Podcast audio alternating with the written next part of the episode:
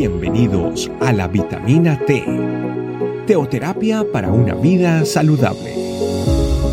Tu programa para empezar bien el día.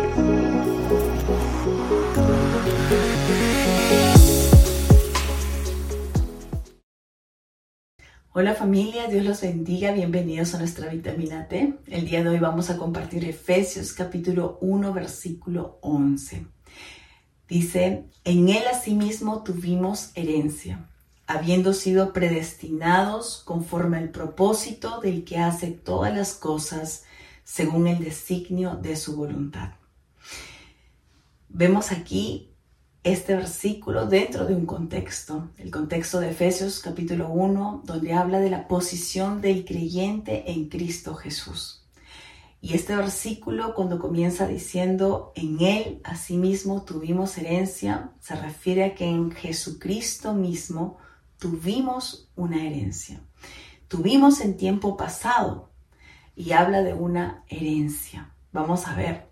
En Gálatas capítulo 3 versículo 29 dice, y si vosotros sois de Cristo, ciertamente el linaje de Abraham sois y herederos según la promesa.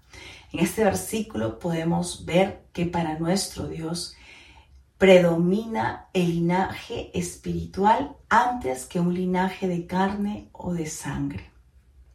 Es más importante para Él ese linaje espiritual. Y dice que si tú y yo hemos creído en la obra de Cristo en la cruz, hemos colocado nuestra fe y nuestra esperanza en Él, que si somos de Cristo, entonces ciertamente linaje de Abraham somos y herederos de la promesa. ¿De cuál promesa nos está hablando? En Génesis capítulo 12, versículo 3, vemos la promesa que Dios le hace a Abraham. Bendeciré a los que te bendijeren y a los que te maldijeren maldeciré. Y serán benditas en ti todas las familias de la tierra. En esta última parte, en esta última parte de esta promesa, y serán benditas en ti todas las familias de la tierra, hay una oferta de salvación de parte de Dios para la humanidad. Dentro de todas las bendiciones para las familias de la tierra, también se encuentra la bendición de otorgar salvación vida eterna al lado de nuestro Dios. En Efesios, el primer pasaje, el que estamos viendo, capítulo 1, versículo 11, dice, en Él tuvimos herencia. En Cristo Jesús tuvimos herencia. Toda esta herencia de salvación la tenemos en Cristo Jesús. Él no se ha reservado nada para sí mismo, nos la ha dado por completo. Por eso el versículo dice, tuvimos, porque nos la ha dado en su totalidad. Continúa el versículo 11 diciendo, habiendo sido predestinados conforme al propósito del que hace todas las cosas según el designio de su voluntad. Es decir, que nuestro Padre, Dios, nos ha elegido a ti y a mí para ser parte de su familia, para ser parte de la familia celestial que Él tiene. Y así lo vemos en 1 Pedro capítulo 2 versículo 9 y 10. Mas vosotros sois linaje escogido, real sacerdocio, nación santa, pueblo adquirido por Dios, para que anunciéis las virtudes de aquel que os llamó de las tinieblas a su luz admirable. Vosotros que en otro tiempo no erais pueblo, pero que ahora sois pueblo de Dios, que en otro tiempo no habíais alcanzado misericordia, pero ahora habéis alcanzado misericordia. Somos parte entonces de un pueblo, somos parte de una nación celestial, de un pueblo de Dios, somos parte de una familia iglesia pertenecemos al cuerpo de Cristo. Y también el versículo 11 nos dice que somos predestinados conforme al propósito del que hace todas las cosas según el designio de su voluntad. Aparte de la bendición, de la promesa que tenemos, de la herencia, la promesa que, que abarca a nosotros, aparte de ser parte de una familia, de la familia de Dios, también tenemos un propósito. A la edad que tú y yo hayamos llegado a Cristo, 20, 30, 40, 50, 60, no importa. A la edad que tenemos, nosotros tenemos un propósito que Dios mismo nos lo, ha dado a nosotros. Y el versículo 12, en la primera parte, nos da un poco más de luz al respecto y dice, a fin de que seamos para alabanza de su gloria.